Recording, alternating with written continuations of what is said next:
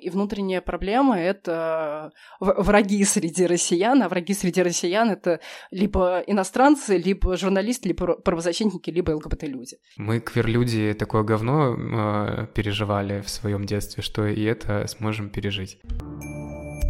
Привет, это «Хата с краю», True Crime подкаст о государственном насилии. Мы рассказываем о людях, пострадавших от несправедливости и жестокости государственной машины, о тех, чьи жизни искалечили представители власти. Подписывайтесь на наш подкаст, чтобы не пропустить новые выпуски, ставьте ему 5 звезд и пишите комментарии и отзывы. Это очень поддержит нас и поможет другим людям узнать истории, которые мы рассказываем. Этот выпуск будет последним во втором сезоне. После него мы уйдем на небольшие каникулы, чтобы успеть подготовить для вас новые истории.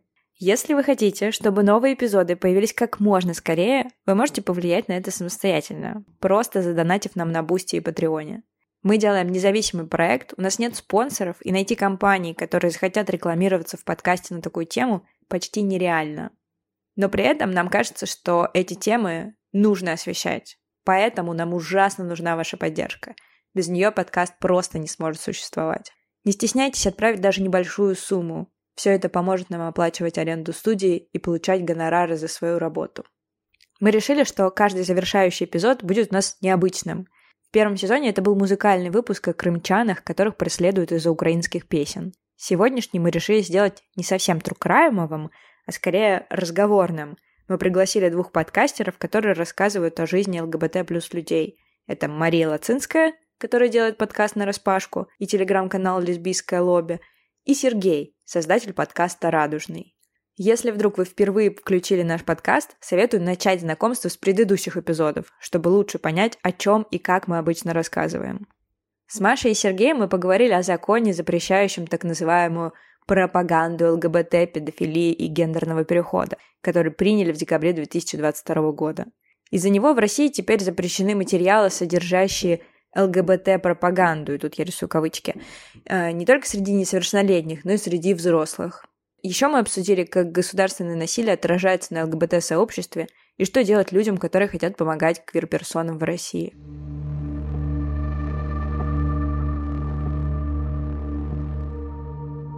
Мы уже много выпусков записали о том, что за жесть происходит в России, как люди сталкиваются с каким-то вот государственным насилием, репрессиями, какими-то арестами, задержаниями, судами. Вот что ты думаешь, есть ли какая-то особенность э, именно для ЛГБТ-сообщества, э, чем, чем их опыт отличается от там, большинства россиян? Конечно, есть э, большое отличие, потому что в целом как бы ненависть на почве сексуальной или гендерной идентичности, она никуда не девается, и это то, э, что гетеросексуальные люди на себе почувствовать не могут, просто потому что они другие. И, конечно, государство пользуется этой инаковостью и пользуется тем, что можно очень легко раскрутить э, людей и общество на ненависть к не таким, к не мейнстриму, к не большинству. И этим государство пользуется вот с момента принятия еще первой версии так называемого закона, так называемой запрете гомопропаганды, когда она еще распространялась только на несовершеннолетних. То есть э, вроде, вроде ничего страшного не произошло, да, ну, подумаешь, нельзя говорить об ЛГБТ-людях в присутствии подростков. И то там тоже с кучей оговорок, что нельзя только именно позитивно как-то выстраивать образ ЛГБТ-людей, нельзя говорить, эй, становитесь геями и лесбиянками, а в остальном как бы просветительскую и психологическую работу никто не отменял. Но мы видим, как закон работал, то есть, несмотря на то, что не было какого-то шквала штрафов и обвинений, тем не менее, люди сталкивались с проблемами, и этот э, закон, в частности, очень сильно испортил жизнь Юли Цветковой. То есть ее преследовали за порнографию, якобы, но несколько штрафов э, о пропаганде ЛГБТшной ей тоже выписали. И как бы мы понимаем, что когда у тебя идет основное сложное уголовное дело, еще сталкиваться вот с этими неприятными административками вообще не в кассу. Ну и сейчас, да, с новой версией закона вообще уже без разбора страдают все, не только активисты, не только те, которые с подростками занимаются, в том числе просто обычные какие-то блогеры, креаторы. Мы видим, что Роскомнадзор даже не гнушается штрафовать крупных э, игроков типа Триколора, Ростелекома, если не ошибаюсь, Мегафон. То есть тоже они как-то находят эту якобы пропаганду. И, но как бы одно дело, да, это просто вот эти штрафы, а другое дело, что это на самом деле не просто штрафы, это такой сигнал э, обществу, что определенную группу людей можно ненавидеть, и ничего тебе за это не будет. Потому что мы знаем, что полиция очень неохотно занимается делами, если избивают людей на почве гендерной или сексуальной идентичности. Мы знаем, что если у вас партнерское насилие, вы гомосексуальная пара, то никто не будет этим заниматься, тоже никто вас не защитит. Страшнее даже не эти прямые последствия типа штрафов, а именно косвенные, что тебя могут избить, тебя никто не будет защищать, и просто ощущение покинутости и ненужности. И это то, э, что не могут на себе представить гетеросексуальные цисгендерные люди, конечно. То есть несправедливость есть, безусловно, но у нас она немного по-другому работает. Есть ли какое-то э, вот то, как силовики относятся к э, людям э, при там задержаниях или при обращении ну, с какими-то жалобами, ну, наверняка это как бы как физическое, так и, может быть, моральное какое-то насилие, какие-то оскорбления или что-то такое. Знаешь такие такие случаи? Мы, э, у нас нет каких-то, наверное, глобальных исследований на эту тему, то есть это все в основном какие-то точечные истории, о которых мы слышим. Но, например, блогерка Лиска недавно в одном видео рассказывала, как э, до нее и до ее жены докопался какой-то парень э, в гей-баре в Петербурге. Они пришли в полицию, Сначала с ними очень мило разговаривали, а потом, когда они сказали, что они пара, на них стали орать. И дело отказались заводить. И мы не, мы не знаем полной статистики, но точно знаем, что либо какие-то дела не открываются, потому что ты гей, тебя избили, никто не хочет этим заниматься, либо вот как у Азата Мистахова, да, просто это используется, чтобы еще дополнительно как-то давить на человека. Азат Мифтахов, о котором говорит Маша, это аспирант механика математического факультета МГУ. По версии следствия, Мифтахов и его знакомые анархисты якобы разбили окно офиса «Единой России» в Москве и бросили в здание дымовую шашку. В 2021 году молодого человека приговорили к шести годам колонии.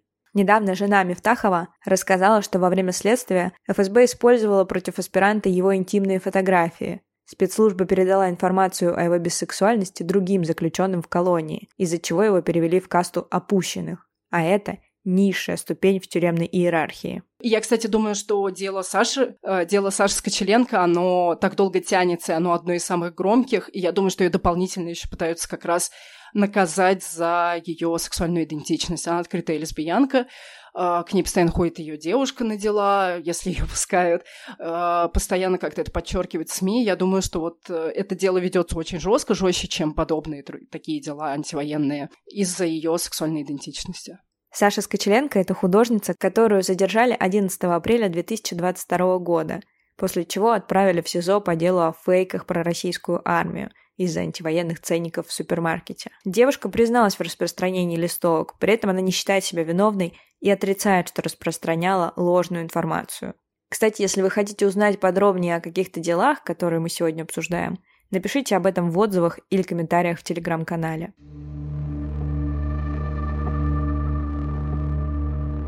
Вот этот э, закон, точнее, вот это ужесточение закона о пропаганде, как думаешь, почему оно появилось именно сейчас? Почему так легко прошло? И, ну, как бы связываешь ли ты это, например, с войной? Да. Я уверена, что виновата война. То есть Раньше как бы разговоры шли, что закон будет ужесточать, но каких-то явных сигналов к этому не было, и поводов особых тоже не было. А с началом э, полномасштабной войны, конечно, нужно было отвлечь еще внимание общества на какие-то внутренние проблемы. И внутренние проблемы — это враги среди россиян, а враги среди россиян — это либо иностранцы, либо журналисты, либо правозащитники, либо ЛГБТ-люди.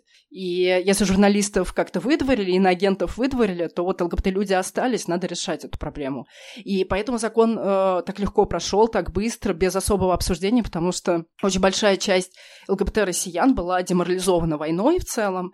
А те, которые уехали, говорили о законе, но их особо никто не слушал, потому что немного обесцениваются твои слова когда в эмиграции. А те, которые остались, им тяжелее было говорить, потому что они боятся привлекать к себе дополнительное внимание и как-то светиться на радарах у государства, потому что их запросто могут еще обвинить в дискредитации армии или фейках об армии, потому что очень многие публичные ЛГБТ-люди, которые остались в России, они, естественно, высказывались против войны, потому что, ну, ну мало квир-людей, на мой взгляд, которые готовы это поддерживать. Вот поэтому абсолютно, да, я считаю, что это все связано с войной, это связано вот с этой риторикой Путина и его окружения про традиционные ценности. Это один из таких медийных поводов нападения на Украину, что они там будут устраивать в Донецке гей-парад, мы не хотим этого допустить. Ну, то есть бред абсолютный.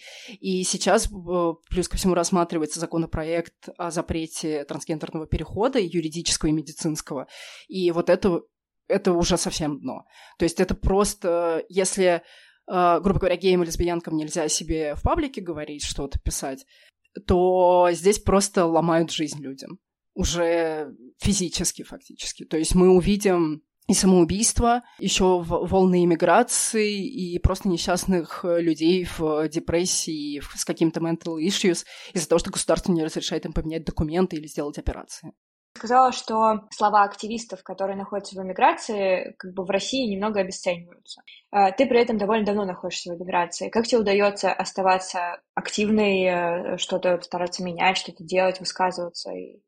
Я не думаю, что я сильно что-то меняю для россиян и внутри России, но я точно знаю, что и наш подкаст на распашку, и мой телеграм-канал «Лесбийское лобби», они нужны людям, вне зависимости от того, где они находятся в России или за ее пределами, потому что хочется э, понимать, что ты не одна в этой истории, что ты нормальная, что у вас таких много, что у вас до сих пор есть какой-то позитивный контент. То есть э, в лесбийском лобби, да, конечно, я не могу игнорировать тему войны и вот этих э, адских законов, которые принимаются против ЛГБТ-людей, но, тем не менее, мы продолжаем постить мемы, мы продолжаем постить какие-то видео, рассказывать про книжки и кино, потому что людям это все равно нужно. И даже если они не могут это публично, громко обсуждать внутри России, они хотя бы у себя в телефоне Телеграме могут об этом почитать. Они могут в комментариях э, под каким-то никнеймом это обсудить. Я понимаю, что люди в эмиграции мало на что могут повлиять, на законы, на митинги, еще что-то. Мы не можем призывать к митингам, мы не можем призывать людей выходить на улицу, мы прекрасно понимаем эти риски. Мы не можем повлиять на законы, и даже петиции, к сожалению, ничего не дают. Но мы можем дать э, хотя бы какой-то сигнал, видимый, что вы не одиноки, Э, что мы есть друг у друга хотя бы в интернет-пространстве, и все равно какое-то ощущение нормальности я считаю, что могу дать людям. Как вообще думаешь, стало ли сложнее как-то поднимать все эти темы после начала войны? Конечно, да. Во-первых, сами создатели ЛГБТ-контента стали как-то даже меньше о себе говорить, о своих проблемах, потому что есть одна глобальная проблема — это война. А есть другая категория людей, которые решили не отсвечивать свою сексуальную идентичность или гендерную, и как-то теперь общаются эфемизмами и занимаются только лайфстайл-контентом, вот, чтобы тоже дополнительно не огрести. Но я понимаю, что, конечно, когда мы видим жертв того же наводнения сейчас на востоке Украины, ну, очевидно, что мы, наверное, как с пропагандой можем помолчать.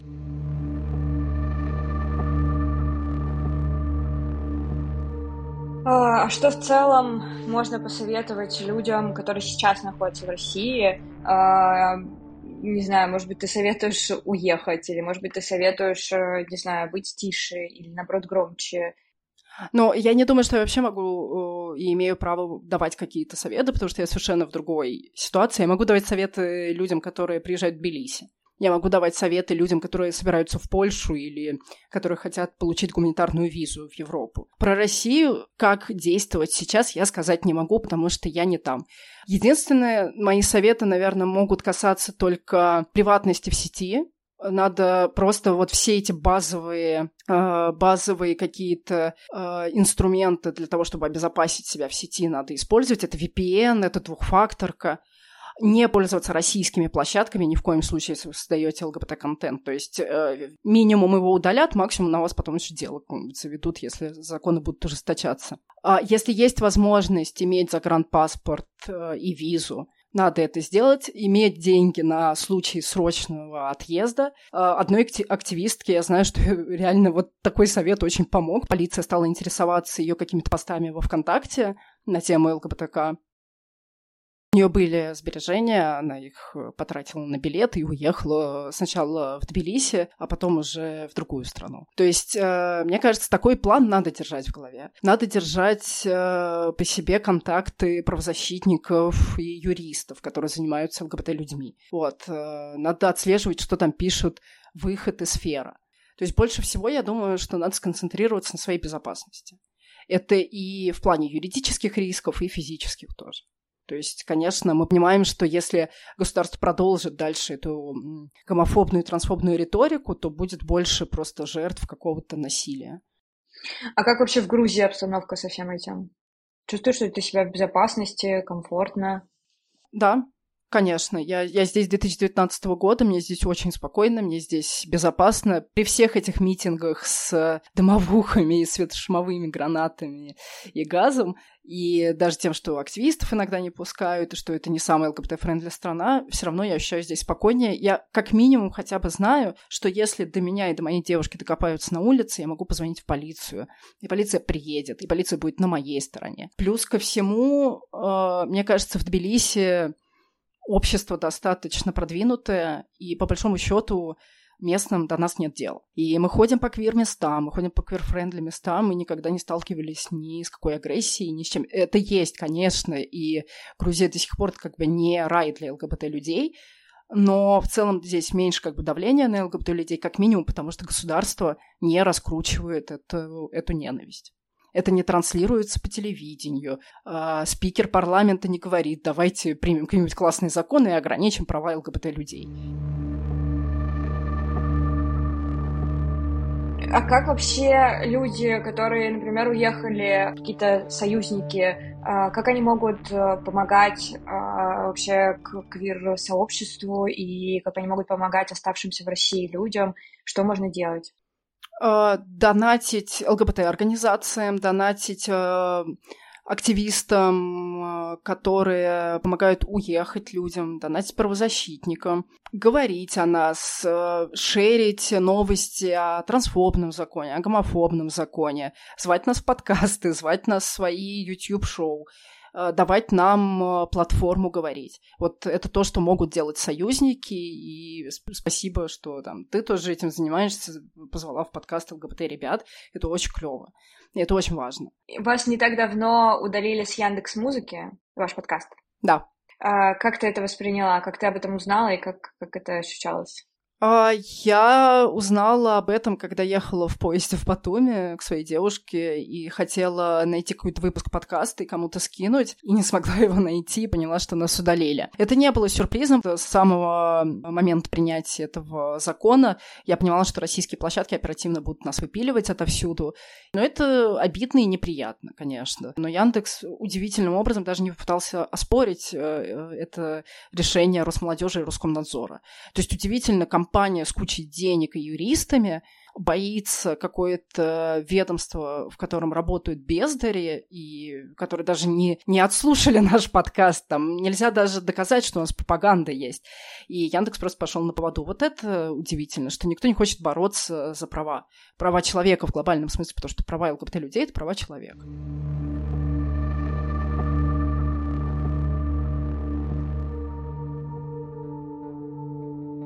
Сказывал, что, я не знаю, можно ли это назвать насилием, но мне кажется, это насилие над ребенком маленьким, что тебе говорили, что нельзя дружить с девочками, тебе как-то это запрещали. И вообще, можешь рассказать, как это было? А, я на самом деле это не помню как-то в красках, потому что мне это рассказывала мама. Ну, как бы вся суть была про то, что воспит... я пришел домой, весь в слезах, мама спросила, почему ты плачешь, я сказал, потому что мне запретили играть э, с девочками. Воспитательница мне сказала, с девочками играть как-то неправильно, э, играй с мальчиками. Я пошел в какую-то такую отказ э, и сидел на лавочке, не играл ни с кем. А, мне вот понравилась э, мысль, которая как раз у тебя была в подкасте, и я ее потом людям, с которыми я как-то говорила на эту тему, и которые говорили такое не очень приятное, я этот аргумент использовала. Вот мне понравилась э, фраза у тебя про там пачки из-под сока. Вот если бы на пачках из-под сока в рекламе, где угодно, а, были не только э, гетеропары, детям, подросткам было бы легче. Они бы понимали, что это норма. Слушай, репрезентация очень важна. А, сложно вообразить как. Я думаю, знаешь, на примере можно. Вот, а, может быть, видел или не видел, когда вышла сейчас а, недавно «Русалочка», ходило видео, как темнокожие дети смотрели трейлер, и там в конце, в конце появляется русалочка, и у них у всех такая реакция, ну, невероятная. У них там такое вот счастье, они так кричат, что «Oh, she's black!» Кто-то плачет, кто-то там э, в истерике, ну, то есть у них это... Ты видишь, что насколько они не видят себя вообще в э, современной вот такой вот культуре, масс-масс-культуре. Ну, то есть такая же вот история. Этот мир, он, это белый гетеросексуальный моногамный мир, вот как бы патриархальный. Вот мы в нем живем.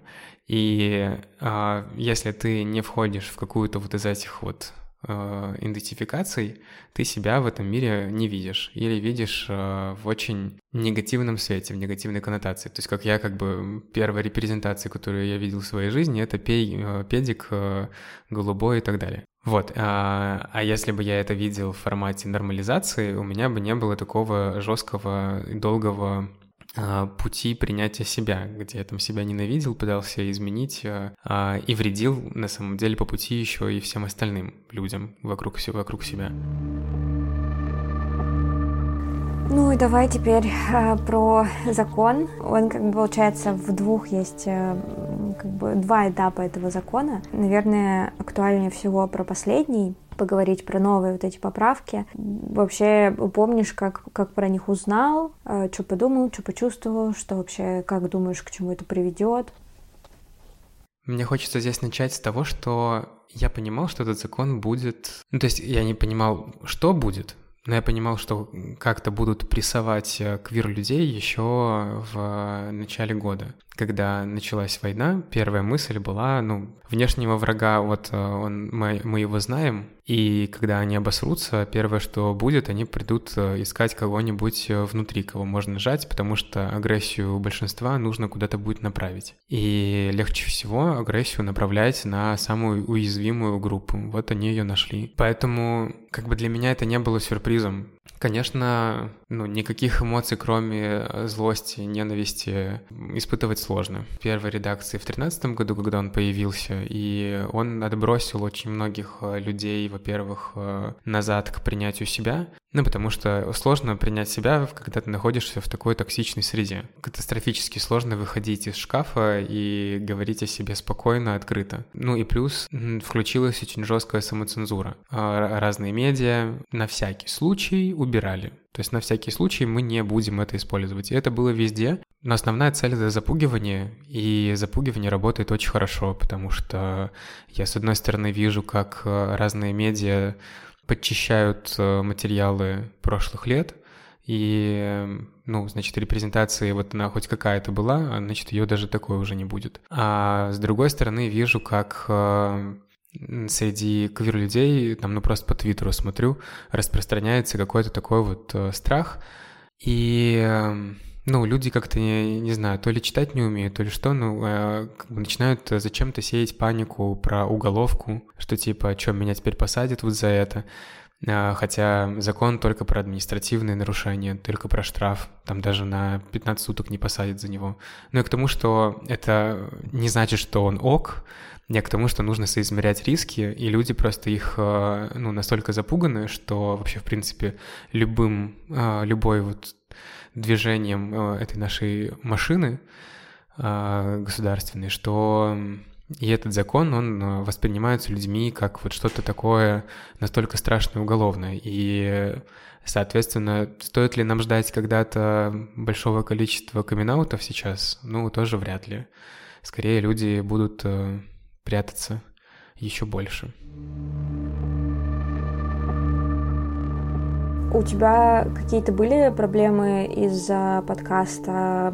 Может быть, э, не знаю, кто-то тебе угрожал какими-нибудь э, жалобами, протоколами? Нет, вот вообще на самом деле это очень такой святой рандом. А, но он, мне кажется, вообще, в принципе, во всем в России работает такой. А, ты никогда не понимаешь, а, за что и в кого прилетит. Да. Когда я запускал подкаст, мне было очень страшно.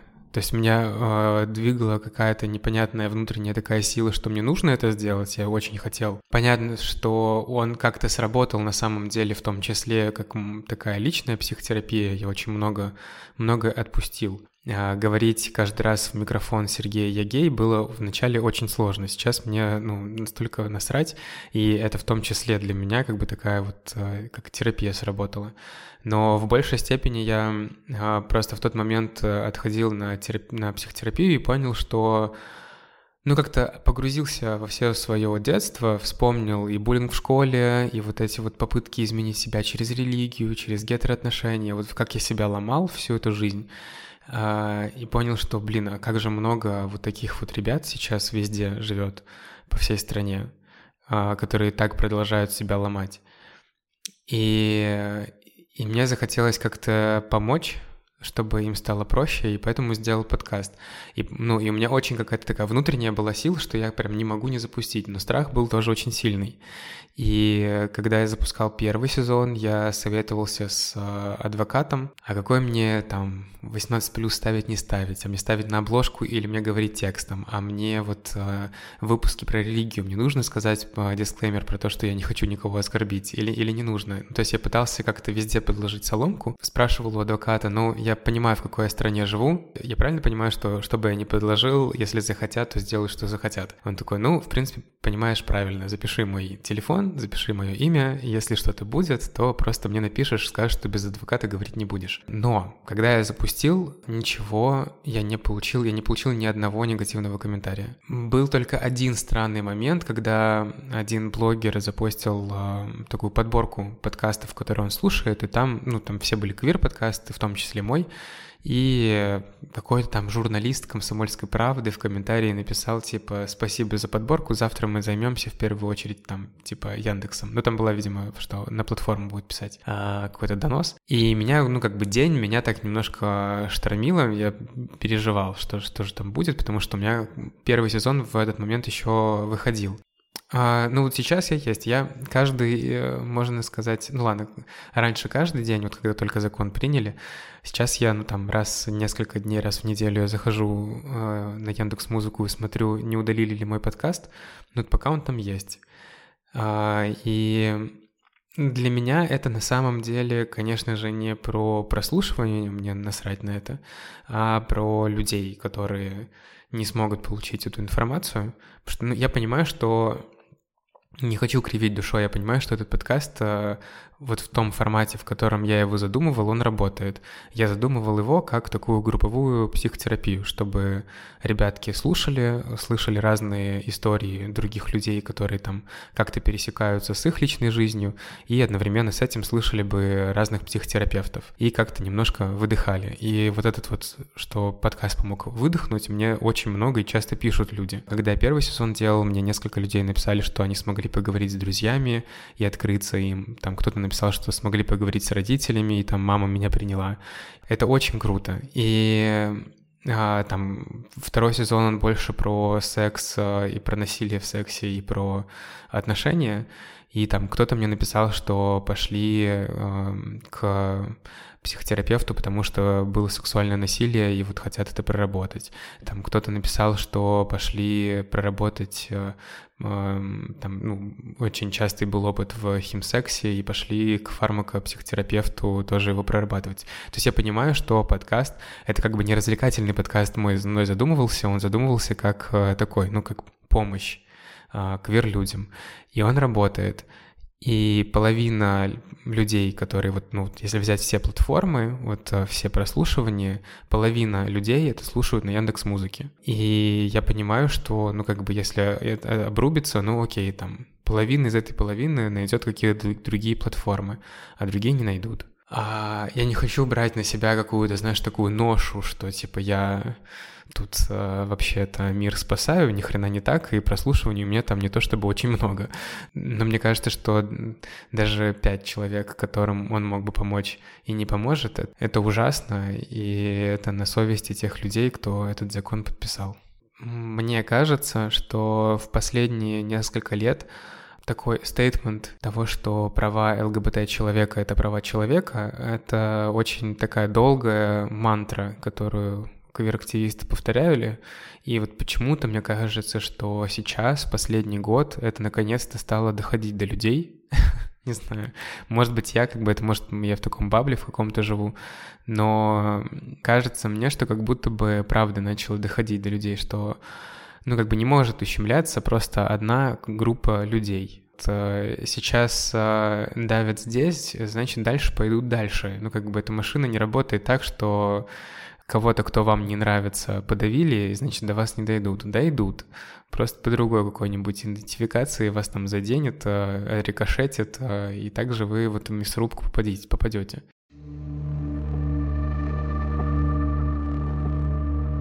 Ну и поэтому, мне кажется, вот важно говорить про этот закон, что он э, скорее про напугать. То есть он не будет нести какой-то массовый характер, что все, если ты там э, гомосексуальный человек, транс-человек, неважно, как ты относишься к квир-комьюнити, то тебя э, сейчас в мясорубку и, не знаю, обанкротят штрафами. Ну, нет. Скорее всего, это будет просто для каких-то медийных людей. А медийные люди тоже взрослые и со своей медийностью, они, у них есть некоторые преференции, они сами решают, что им там со своей жизнью делать, там советы мои не нужны. Я, с одной стороны, переживаю за людей не в формате какой-то государственной машины, а в формате ну, какого-то бытовой гомофобии, потому что все эти законы, они развязывают руки тем, кто испытывает какую-то там ненависть, агрессию, и вот такой сигнал а, «хотел бить, бей». И вот за это я переживаю. Но с другой стороны, я понимаю, что мне не нравится такой флер про то, что российское общество гомофобно. А российскому обществу похер, вот похую, им на все вот так вот похую. Им э, сейчас начать людям просто массово говорить о чем-то другом, через 10 лет мы не узнаем страну. Просто вот в зависимости от того, что вливается в телеке, то и видим в реальности. И также, мне кажется, с э, вот этой гомофобией, ну, вспомнить 90-е и что, и что было по телевизору и всем остальным э, Понятно, что как бы я в эти 90-е тоже жил, я тоже же в этом маленьком городе испытывал огромный прессинг гомофобии. И неважно, что по телеку показывали тату и, а, не знаю, драквин в клипах «Руки вверх». У меня как бы меня пидором называли на улице. То есть я понимаю, что это как бы, ну, тоже не, не делаю радужные очки, как бы я вижу прекрасно, в каком мире мы живем. Но при этом я понимаю, что очень многие люди, которые показно гомофобны, на самом деле ими не являются, если они лицом к лицу встретятся с объектом, о котором они говорят. У меня был а, один такой случай. Я ехал из а, Москвы в Петербург, это было еще до запуска подкаста. Я обычно, когда ехал в Сапсане, мне было скучно сидеть за столиком, я шел в бистро и пил там пиво и смотрел сериал. Напротив меня четыре мужика, двое там около 30-40, двое 50-60. И в момент, когда у меня прерывался сериал, я слышал о том, о чем говорят они. И у них там было что-то вот всегда в формате «Ну, главное, чтобы сын был не пидором, выпьем, выпьем». Ну и что-что, ну, главное у нас теперь вот по конституции не родитель один, родитель два. Ну, то есть у них вот э, весь такой вот, весь разговор, он был флером про а, ненавистных педиков, которые что-то там им а, почему-то, блин, так сильно жизнь им испортили, вообще непонятно каким образом, правда. И, ну, я в какой-то момент, то ли, не знаю, может быть, это у меня второе или третье пиво так на меня повлияло, я осмелел, пошел обратно к своему месту и вытащил э, свитшот открытых, это такой был квир-зин, у них был мерч, э, и у них там был мерч такой с э, радужными буквами открытые. И я надел этот свитшот и пошел обратно в бистро. И просто встал напротив них, дальше продолжил смотреть сериал. Реакция была невероятная. То есть там один вот этот 56-летний, он там допил и пошел, но он, уходя, улыбнулся. То есть он не был такой, что, там, не знаю, он пошел проблеваться. Какую-то агрессию лезть не стал. Другой, который там 50-60, он стал меня снимать, как бы улыбаясь, делая вид, что он меня как будто бы не снимает. Он был очень пьян. В какой-то момент он подошел ко мне, начал говорить, что он мной гордится. Там какая-то бессвязная такая была речь, но речь была э, тем, что он, ну, короче, он восхищен. Вот Короче, такой был посыл. А потом он резко перешел на то, что зачем же он в Сирии убивал людей. Он оказался летчиком, а, и дальше у него весь его как бы посыл перешел туда. Что же типа, что же за жизнь, а, зачем же, зачем же это все было делать? Потом он тоже ушел, и остались вот эти два 30-летних, и они пытались э, все время как-то завести меня в свой разговор. То есть им просто было любопытно, они хотели, у них было, у них не было а, никакого, опять же, никакой агрессии. Они хотели, им бы стало, ой, такое, что-то, ох, диковинное, а мы об этом говорили, а мы об этом слышали, а вот оно стоит, а ну-ка давай поговори с нами.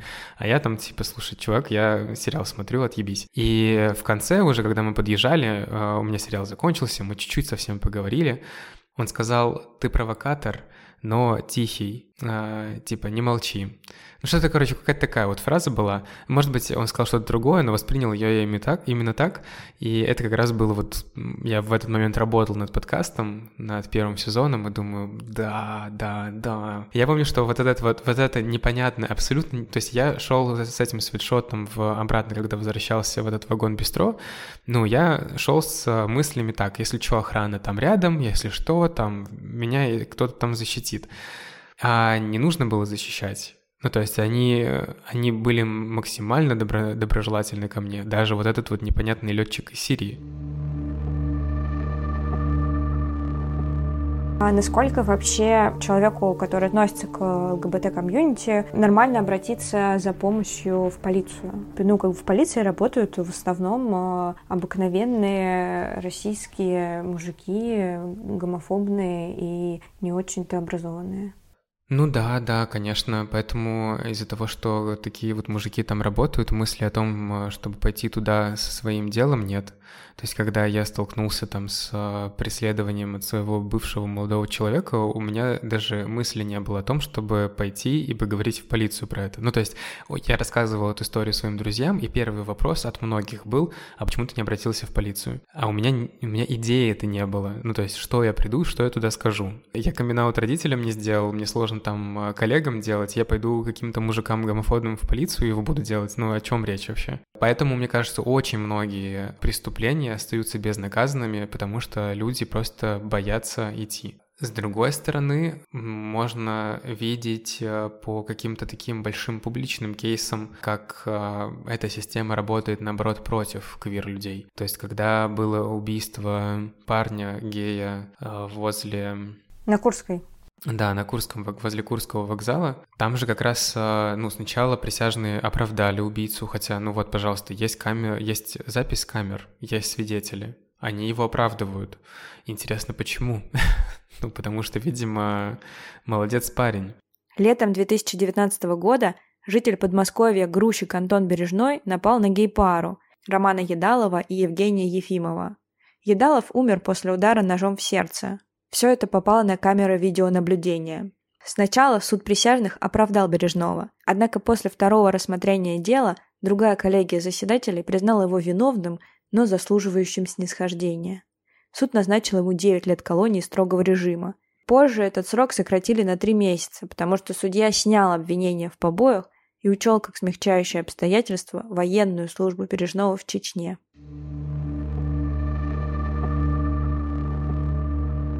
Был еще случай про транс, транс-девушку. Она была вовлечена в проституцию, и ее клиент э, ее а, убил. Скорее всего, Сергей имеет в виду историю 23-летней секс-работницы Тамары. Она приехала в Россию из Узбекистана или, по другим данным, из Таджикистана. В ночь на 13 января 2020 года ее убил и расчленил 53-летний постоянный клиент, актер и театральный продюсер Юрий Яновский. Тело погибшей без головы и конечностей обнаружили в реке в Ленинградской области спустя полгода. В МВД заявляли, что мужчина решил убить Тамару, заподозрив, что она хочет его усыпить и обокрасть. Изначально Яновскому вменяли статью об умышленном убийстве, но позже суд признал его виновным в превышении пределов необходимой самообороны и приговорил к одному году и десяти месяцам колонии. После приговора убийцу освободили из-под ареста, потому что зачли в счет наказания время, проведенное под стражей. То есть, когда у нас домашнее насилие, это у нас не самооборона, а вот когда вот такая вот хуйня, когда человек убивает транс-женщину, это у нас самооборона. Вот такой вот у нас суд. Опять же, с другой стороны, а, мне хочется подчеркнуть, что это скорее какие-то такие яркие единичные моменты. На каких-то бытовых историях, на бытовом уровне я очень надеюсь, что это все не так. То есть, например, тот же адвокат, с которым я записывался для первого сезона про выпуск про подставные свидания, он сказал, что все его дела расследуют например, какой-нибудь гей придет на свидание с парнем, там окажет, это окажется подставное свидание, его начнут снимать на камеру, вымогательством заберут 50 тысяч рублей. Вот после этого очень многие не идут в полицию, потому что, ну, стыдно признаться, куда они шли. Но вот адвокат говорил, что, ну, если боитесь, что там будут смеяться как-то над вами, ну, вот возьмите адвоката, и при адвокате смеяться, скорее всего, не будут. Опять же, никто как бы не защищен, но э, если вы идете с адвокатом, если вы все делаете с адвокатом, ну, то вероятность, что система хоть как-то худо-бедно будет работать, ну, есть. Ну и вот он говорил, что в этих случаях э, э, в основном все раскрывалось, потому что это очень легкие для них дела. Мне, наверное, наверное, знаешь, такое, мне хочется двойной посыл. Вот э, квир-людям мне хочется сказать, что как бы страшно не было, нужно помнить, что этот страх, он вот внушается именно вот этими всеми средствами, а, и во многом этот страх может быть иррациональным. То есть, находясь, ну, я когда находился в Москве в последние годы, я прям этот страх чувствовал, у меня была ежедневная тревога, я не мог э, спокойно вообще функционировать, спокойно жить.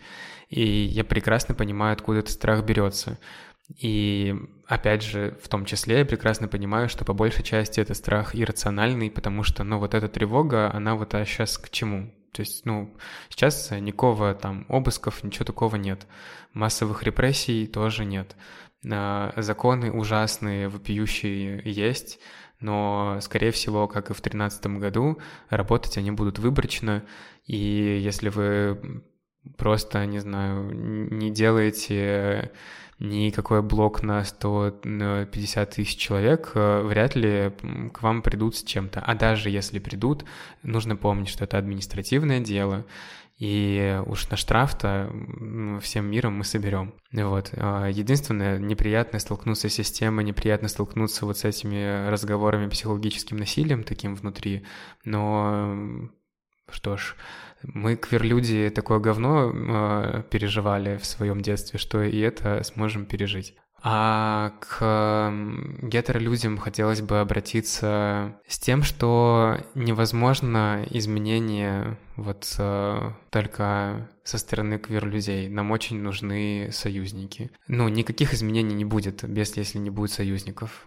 Ну вот, поэтому очень важно, чтобы люди понимали, что не только то, что права ЛГБТ-людей — это права людей, и, знаешь, просто там, ну, борются где-то там, что-то кричат, ну и пусть. А, дело утопающих рук самих утопающих. Вот, а, в, в, в, такое не должно работать. Мне кажется, что любой человек, у которого плюс-минус худо-бедно работает эмпатия, он не может пройти мимо, когда он видит такую вопиющую несправедливость э, к такому огромному количеству людей. Мне кажется, что каждый в силах, в тех ресурсах, которые есть у него, делать что-то, чтобы эту ситуацию менять. Поговорить, говорить э, с друзьями, которые не понимают, у которых, ну, просто нет контактов вот с квир-людьми. Вот если нет этого личного контакта, понять, э, что это такое и почему это вообще происходит, очень сложно. Если у вас есть аргументы, ну, говорите и пытайтесь людей, ну, просто расширить их э, вот эти вот рамки, их мышления мышление сделать гибким. И,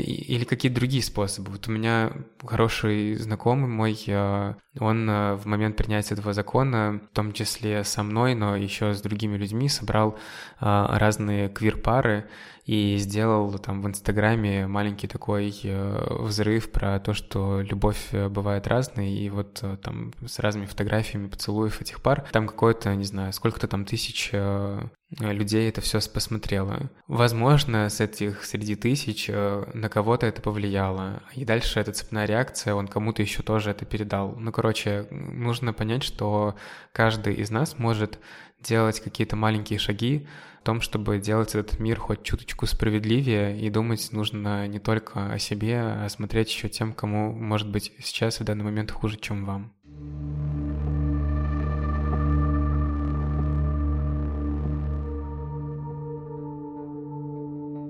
Спасибо, что послушали. Меня зовут Полина Колесникова, и это была «Хата с краю» – Crime подкаст о государственном насилии. 23 июня нашему подкасту исполняется год. Целый год. Мы будем безумно, безумно рады, если вы поздравите нас с первым днем рождения и поблагодарите за работу донатами на Boosty и Patreon е. Спасибо, что были с нами эти два сезона. Пожалуйста, подпишитесь на наш телеграм-канал, там мы публикуем всякие полезные материалы и новости о подкасте и его героях. И не забудьте оставить нам отзывы и оценки, чтобы про подкаст узнали как можно больше людей.